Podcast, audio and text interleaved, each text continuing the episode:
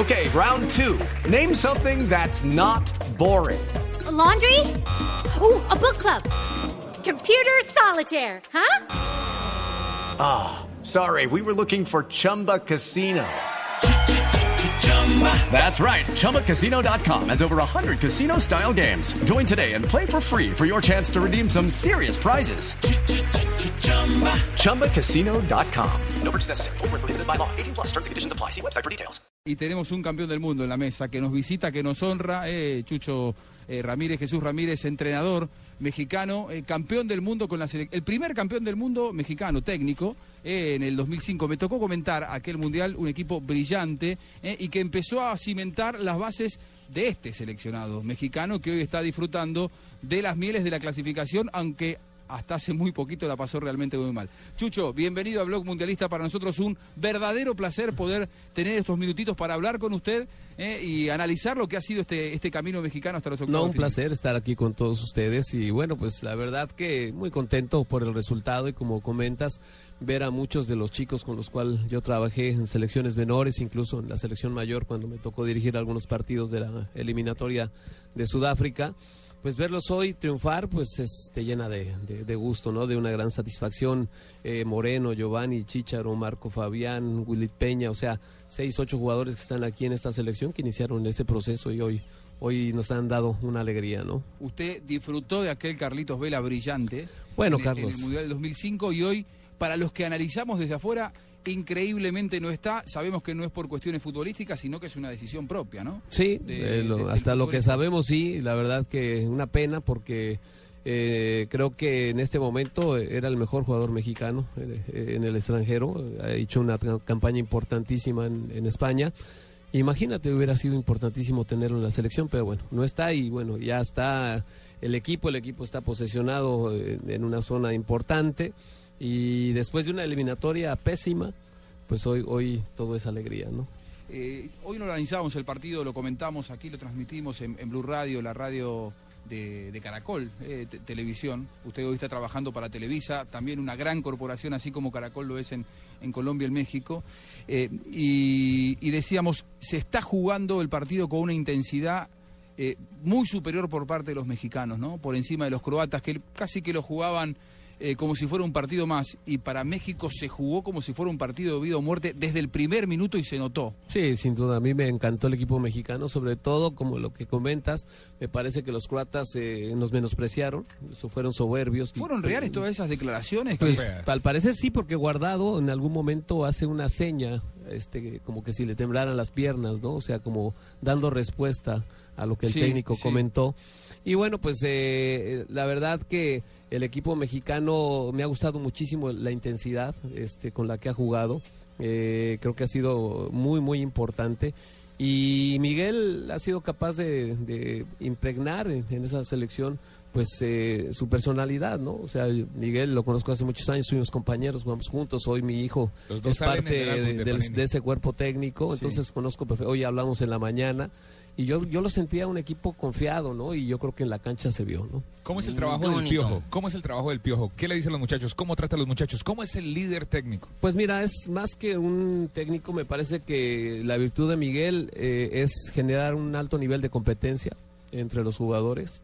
Eh, se lleva muy bien con ellos, o sea, más allá de, de ese respeto, obviamente, que debes de tener al técnico, siempre él trata de, de- de tener una relación pues más personal. eh, y eso cuando hay amistad, pues hay un compromiso extra, ¿no? Sí. En esa situación. Y yo creo que el ser leal, ¿no? Honesto, transparente, creo que es una, una, una fórmula muy, muy, muy buena y que al equipo le ha venido muy bien ese cambio, ¿no? Yo estoy muy contento. ¿Cómo lo felicito, Chuchito? Mi México, querido. Qué bonita familia. Qué bonita familia, porque nosotros los mexicanos no tenemos amigos, tenemos brothers. No nos da diarrea, nos da chorrillo. Este es el hincha mexicano que nos acompaña en cada partido. Pompín. Pompín, nosotros los mexicanos saludamos, decimos, ¿qué onda, güey?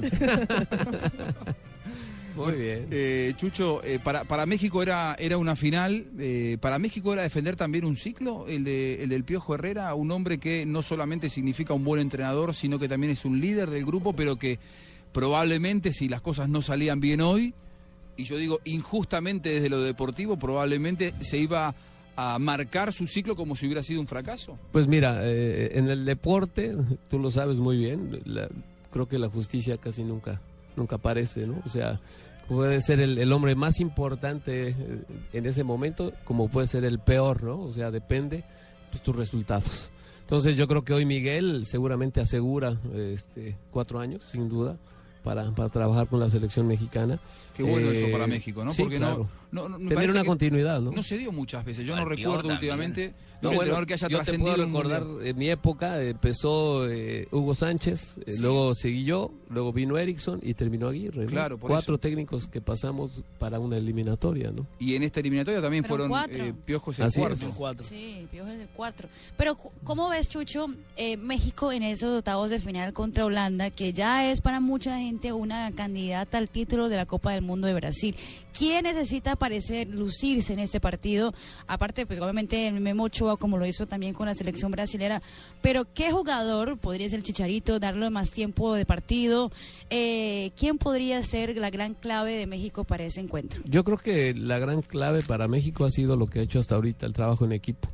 Yo creo que ha sido lo mejor, creo que los jugadores han hecho lo que, lo que les corresponde eh, y, han lucido varios partidos eh, diferentes jugadores, ¿no? Yo creo que no hay un jugador que digas este, este va a ser, ¿no? Sí. Yo creo que hoy en pocos minutos el Chicharo hizo cosas importantes Sí, para los goles. sí, sí, sí. Este, Rafa. Rafa Márquez este, también lo hizo así. Entonces yo creo que México, eh, a mí me gusta, eh, incluso eh, la lista me, me parece que está, está bien delineada porque, porque Miguel inicia con línea de cinco, pero tiene jugadores en la cancha tan importantes que puede transformar a línea de cuatro, incluso en la banca. Hay jugadores como Salcido que pueden jugar de lateral, de central, de contención. Sí. Entonces, creo que esa posibilidad es importante. Y Holanda, bueno, lo sabemos, a mí me, me gusta mucho lo que ha hecho Holanda hasta el momento, pero ¿cuándo tienes que pensar en grande? Yo creo que es el momento, Sí, ¿no? O sea, este, a mí me, cuando yo empezaba con, la- con los chavos, los chicos me decían, eh, yo decía, pues yo voy a ser campeón del mundo. Y todo, todo el mundo me decía, no, eso no va a pasar. Ni lo- ni- ni- y hoy ya son dos campeonatos del mundo, unos Juegos Olímpicos. Entonces me decían ahorita, bueno, pues ahorita es el momento de pensar en grande. ¿Por qué no pensar en ser campeón? ¿Cuál es el impedimento? ¿no? O sea, Y ese- tene- tenemos todos las mismas posibilidades. Y ese fue principalmente el, el mayor logro de esta selección y del Piojo Herrera, diría yo, porque era una selección que por poco queda eliminado del Mundial y mire lo que está haciendo. O sea, eh, fue el cambio mental lo que ha Sí, incidido claro, nada más. no, definitivamente, ¿no? Yo creo que si no hay nada acá adentro en la mente, No lo que nada. sigue no pasa nada. ¿Qué ha pasado con la CONCACAF? Porque es impresionante. Pues obviamente ese mundial, los latinos hemos lucido, eh, los chilenos, los brasileños, los argentinos, pero los colombianos claramente, pero Costa Rica, Estados Unidos ya está a punto de clasificar también a los octavos en un grupo que era muy difícil y, y también la selección mexicana. Los tres de la CONCACAF están luciéndose también en la Copa del Mundo. ¿Qué ha pasado? Que era una región que, dicha por muchos como la más débil eh, para, un, para enfrentar un mundial. Sí, sobre todo por historia, ¿no? Que no hay muchos logros. Eh, yo tuve la oportunidad hace algunos meses de, de estar en Costa Rica. Eh, estuve casi a punto de firmar ¿Con Pinto? con- con Costa Rica para hacerme cargo de todo lo que es selecciones menores.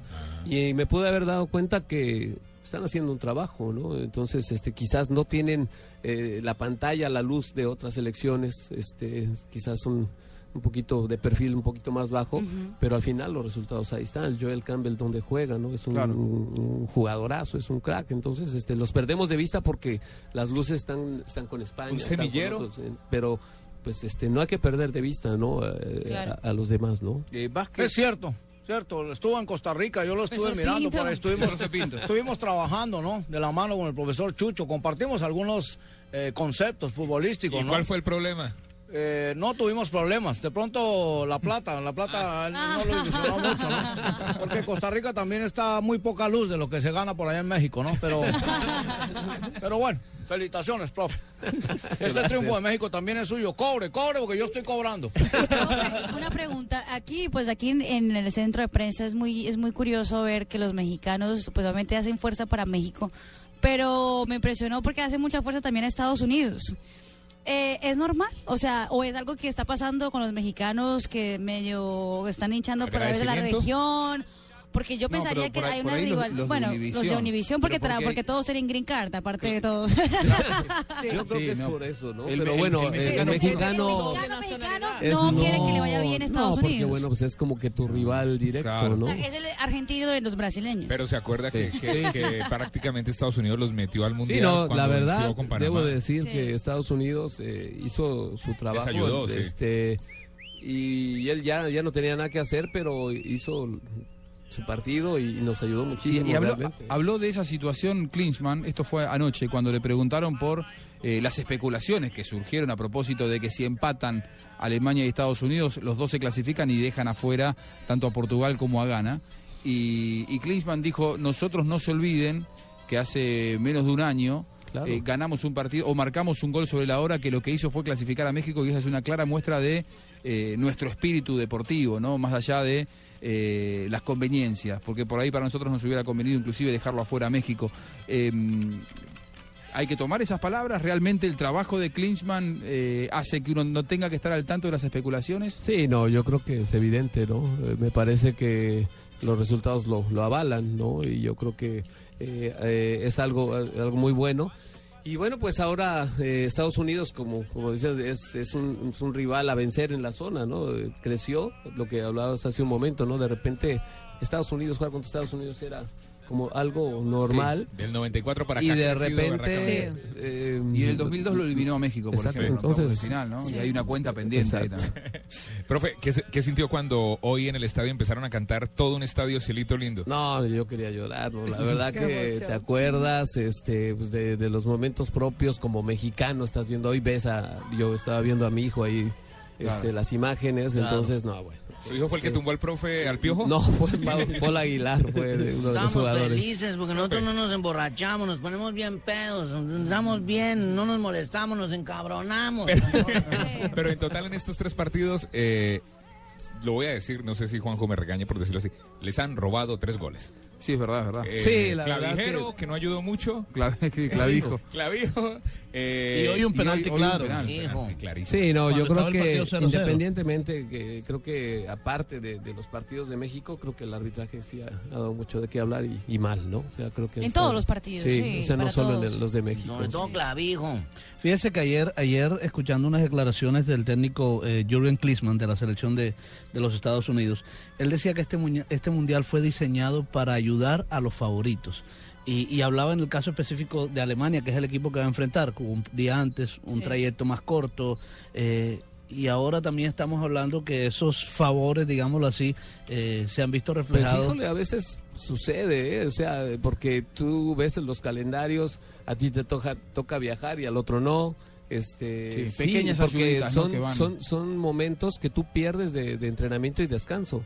Porque, ah, pues juegan un día después, sí, pero tú pero es tuviste que desplazarte, viajar, perder un día de entrenamiento, Sí. llegar. Entonces, al final, sí, No es a- algo acaba Pues de hecho, de ¿eh? hecho los, los, los, las selecciones que menos están viajando es Argentina, Colombia.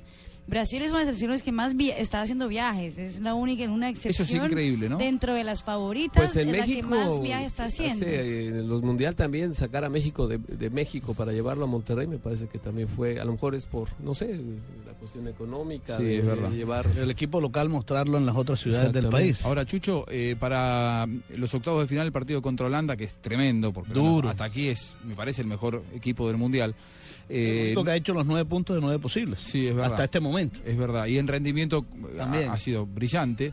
eh, porque Argentina sacó 6 de 6, pero no convenció a nadie. Y Holanda sí lo ha hecho de buena manera. Eh, no va a estar Vázquez, que me parece que no es una baja menor, ¿no? Un jugador clave en la mitad de la cancha, eh, que hoy llegó la segunda tarjeta amarilla.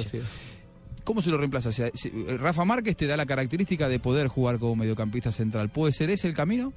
Bueno, ahí tiene alternativas, como te comentaba, está Peña, que entró, El que Gulli, podría llegar ahí, Gulli. pero eh, con diferentes características. No tiene tanto equilibrio, ¿no? Me parece. No, este, no me tiene tanto parece que si México sigue con la misma idea, tiene que buscar o que sea Márquez o, o Salcido, porque creo que son jugadores que, que son más recuperadores de, Y si sube la Márquez pelota. a la mitad de la cancha, ¿a quién? A quién Pues yo creo que tiene? Salcido para jugar ahí, tiene a Diego Reyes. Claro. Ahora, Este, ahí, ahí surge un E interrogante. incluso te podría decir, la Jun podría jugar en el medio y Guardado jugar por afuera. Entonces, Ah, te eh, digo, tiene... Guardado, en un guardado. mundial- En un mundial un entrenador tiene que eh, tener en cuenta eh, la experiencia, por ejemplo, recién me nombró a Salcido y a Diego Reyes. Diego Reyes muy joven, debutando en un mundial de mayores, y Salcido ya con, eh, me parece, dos mundiales, ¿no? 2006 y 2010. Eh, ¿Tiene incidencia eh, a la hora de una decisión de un entrenador? Puede ser, yo creo que el día a día te lo va a dar. O sea, hoy si me preguntas, sí, o sea, es un partido fundamental. Este, quizás la balanza puede ser para Salcido si él fuera una un- tomar una decisión, ¿no? Pero el estar todos los días con ellos ahí, el entrenamiento, verlos, este, Claro. palparlos, es, es cuando tú dices, yo me acuerdo, yo debuté a, a Diego Reyes en el América Sí. y, y- y como que había, es, y es ahorita, ¿no? Y, y lo metes Y respondió muy bien, fue respondió muy bien, y después Ya. hizo titular Y se fue rapidísimo para Europa. Entonces, es- te digo, son los momentos que tú hueles, que tú el- eliges ahí, ¿no? Percibe, sí. Y hay una cosa también que dicen muchos técnicos, y ahora que estamos hablando de quién sería el reemplazo de, eh, de Vázquez. Eh, usted dice que de pronto Rafa Márquez jugar como volante, pero ¿es eso una buena opción? Es decir, abrir un hueco para tapar otro, ¿no es mejor tapar ese solo hueco teniendo jugadores ahí afuera? Viendo el trabajo que está haciendo Rafa Márquez como, no solo eh, futbolísticamente hablando, sino el liderazgo que le imprime a la defensa, organización en la defensa, todo eso. Es que Excelente depende pregunta. las características con las cuales Miguel quiera jugar, ¿no? Por ejemplo, Vázquez es un jugador que pasa muy bien. Es difícil que se equivoque. Cuando recupera una pelota Sí. siempre la entrega muy bien. Correcto. Entonces, eh, quizás eh, Rafa pues pasa, tiene un tra- trazo largo eh, y Salcido también lo hace, pero a lo mejor puede ser que, que, que sea más contundente atrás. Entonces ya Y Miguel... hay que ver también las características del rival al que Así se va a enfrentar, que, Holanda. Que seguramente va a Y se acomoda mucho bien de porque juegan dos arriba, Claro. media punta que, que Por es Snyder, por ahí entonces Rafa se acomoda Márquez- justo para el, el Sí. parado del equipo de México. Rafa Márquez quizás no tiene hoy eh, los desplazamientos más rápidos, tiene mucha ubicación y No, por ahí para, recorridos más cortos. claro, recorridos más cortos allá adelante en la mitad de la cancha y dejar zagueros más rápidos para cubrir los espacios que haya que, Así es. que tapar en las espaldas de los eh, Y va, a enfrentar, y va a enfrentar un equipo que durante este mundial además... Bueno, con Robén. Sí, pero además en este mundial ha hecho marca hombre a hombre durante to- los, los tres partidos hizo marca Pero yo creo que individual. México- México Entonces eso también ahí. habría que analizarlo, ¿no? Mira, realmente yo creo que hoy, como te comento, no hay nada que perder. Sí. Yo creo Se que ha hoy, ganado mucho. hoy, hoy hay que este, Tirarla seguir siendo... toda. Claro, o sea, porque si tú vas a salir a defenderte, a ver qué pasa... No, ya llegaron ¿para ahí, qué? ya hay que estás ahí demostrar por qué y, está y ahí. te aseguro que los holandeses no están cómodos, ¿eh? O sea, eh, no, no creas que dijera, ah, nos tocó No, México". claro, Yo que- no, no, para nada. Van a estar diciendo lo mismo. Escuchando este celito lindo de fondo, recuerdo que hace poco estuve en México y mucha gente no quiere a la selección o no tiene ese amor a la selección como otras selecciones y no tiene amor al piojo, porque pues el piojo viene del América y el América no es muy querido por muchos hinchas de otros equipos. ¿Qué estará pasando? Usted que está trabajando con un medio aquí, con Televisa, ¿qué estará pasando? ¿Qué estará pasando en este momento en México? ¿Cuáles son las reacciones de la gente? ¿Cómo se mueven las redes? ¿Qué opinan? Lo llaman y le dicen, Chucho, mira, no, ahora sí lo queremos. ¿Qué está pasando? No, yo creo que el fútbol da para, para unir, ¿no? Yo creo que hoy eh, no se acuerda nadie que Miguel estaba en el América, muy pocos, yo creo que estás eh, jugando para México. Y ahorita no, México ya me imagino, es, es- es- ¿Fiesta? es fiesta. Ahorita es un país. Impresionante. El sí. Zócalo, ¿no? Sí, se van al Ángel, al, Al Ángel de la Ángel, al Ángel, Independencia. qué Normalmente es como que el punto de reunión de, de los triunfos. Qué lindo lugar ese, qué lindo lugar. Eh, bueno, eh, ¿para qué puede estar México? ¿Usted ve que es un, un mundial en el que puede haber eh, sorpresas? Campeón. Nos damos para campeón, nosotros nos caemos, nos damos chingadazos. Lo define con Nosotros Holanda. nos bañamos, nos damos regaderazos. Uno, uno tiene que ir viendo seguramente partido por partido, no, no se puede Sí, proyectar demasiado. yo largo. creo que hay que tener los pies sobre la tierra, pero con la vista en el cielo. Así de simple, ¿no? O sea, este, yo creo que hay que pensar en grande, visualizarse ganadores, porque yo creo que este es un mundial que, que da esa oportunidad, ¿no? O sea, ya vimos a España que, que lo va a ver por la televisión. Y está raro. Este, Inglaterra. Entonces, Inglaterra, y yo no veo por qué no podamos pensar en, en algo grande, ¿no? Ahora, eh, justo a, a México lo venía eliminando de manera consecutiva Argentina, 2006 y 2010. Y este Argentina que uno lo ve debilitado futbolísticamente, justo no le toca. le toca a Holanda que está mucho más fuerte. Pero bueno, imagínate, si pasas ahí ya lo que va quedando, entre comillas. este, Sí, va, va quedando cada vez menos. Como Sí. dice el profe Alfaro, ahora comienza un segundo mundial, ¿no? Claro, sí, así es. Y, y además, bueno, la obsesión que tiene México por jugar ese famoso quinto partido. Sí, Eh, sí, pero yo, pero digo, ¿por qué pensar en cinco? Hay que pensar en siete. ¿No? En, en cinco ya te limitas, cara. Claro, claro. ¿Se, y se, se puede? Claro, pues ¿por qué no? El, el mundial ahora es el cuarto. Hay que ganar el cuarto Sí, para sí, que obviamente paso a paso, pero tu visión no puede ser llegar a un quinto partido nada más. Tú ya estás aquí eh, y ¿qué, en qué que tienes que pensar toda, en que todo? toda, ¿no? claro. O sea, ni- qué triste sería, muy mediocre pensar en, en nada más avanzar ahí. ¿no? Profe, ¿usted cree que México ha sido el fantasma de, de Brasil? ¿El coco? Yo creo que eh, Escolari, eh, las imágenes del final del partido hablan mucho también.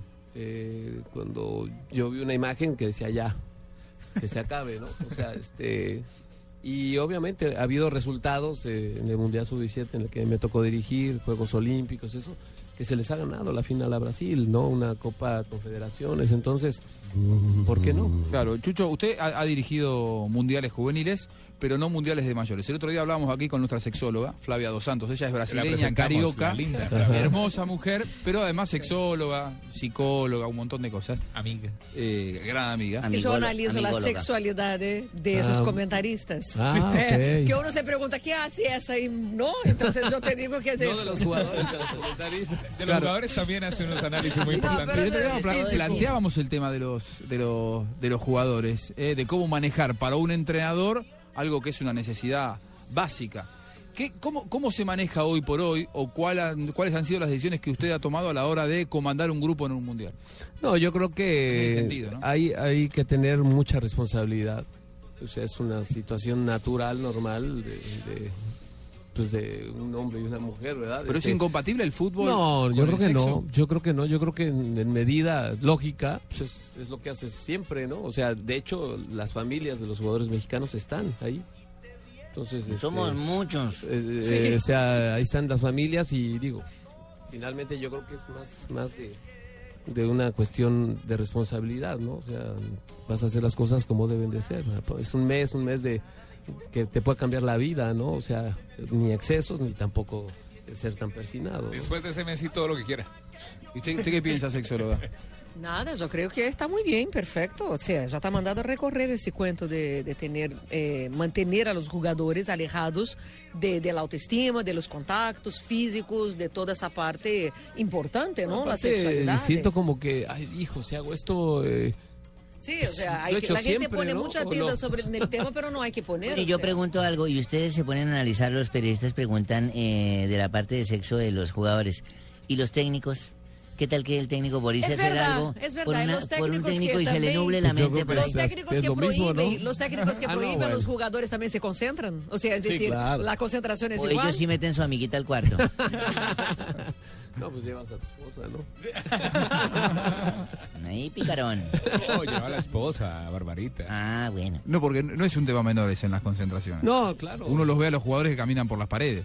Sí, no, pero yo creo que hay, hay algo interno que con una lógica, este, pues tú puedes este, hacer tu vida normal. Depende de ¿no? cada grupo. Claro, depende del día, este, qué vas a hacer en el entrenamiento. O sea, yo creo que todo tiene que estar pensado. ¿no? Si el grupo es más responsable, si tienen Claro. líderes positivos que, que, es. que Pero orientan. es difícil, ¿no? Ese tema de la responsabilidad por la edad, ¿no? Son todos muy Por ejemplo, tú jóvenes. le das una tarde libre al jugador, ni Ah. que lo esté siguiendo a dónde va. Cuando uno le da la tarde libre, se van. Y uno no sabe a dónde van. Digo, confías plenamente que el jugador va a estar bien, ¿no? Porque son niños, ¿no? Uno termina teniendo que ocuparse Sí, de no, ellos pero yo, de yo siempre en los grupos yo, yo no vine a cuidar a nadie, o sea, realmente este, venimos a otro tipo de situaciones. Sí. Entonces, la responsabilidad es fundamental. Compartida. Así es. Yo Muy sí bien. les dejo hacer, ¿no?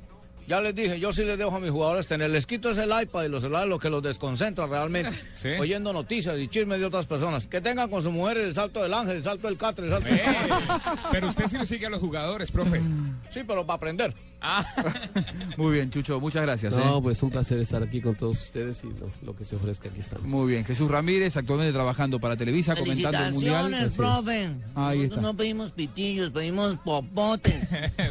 no tenemos bus, tenemos camión. En México no se dice pitillo porque ya sabe, ¿no? Mm, no. Bueno, Jesús Ramírez, muchas Bueno, gracias. Muchas ¿eh? gracias, un placer. Gracias. México está entre los 16 mejores del Mundial y lo analizamos un lujo ¿eh? con Jesús Ramírez, campeón del mundo con la selección sub-17 de México. Pausa en Blog Mundialista, ya seguimos.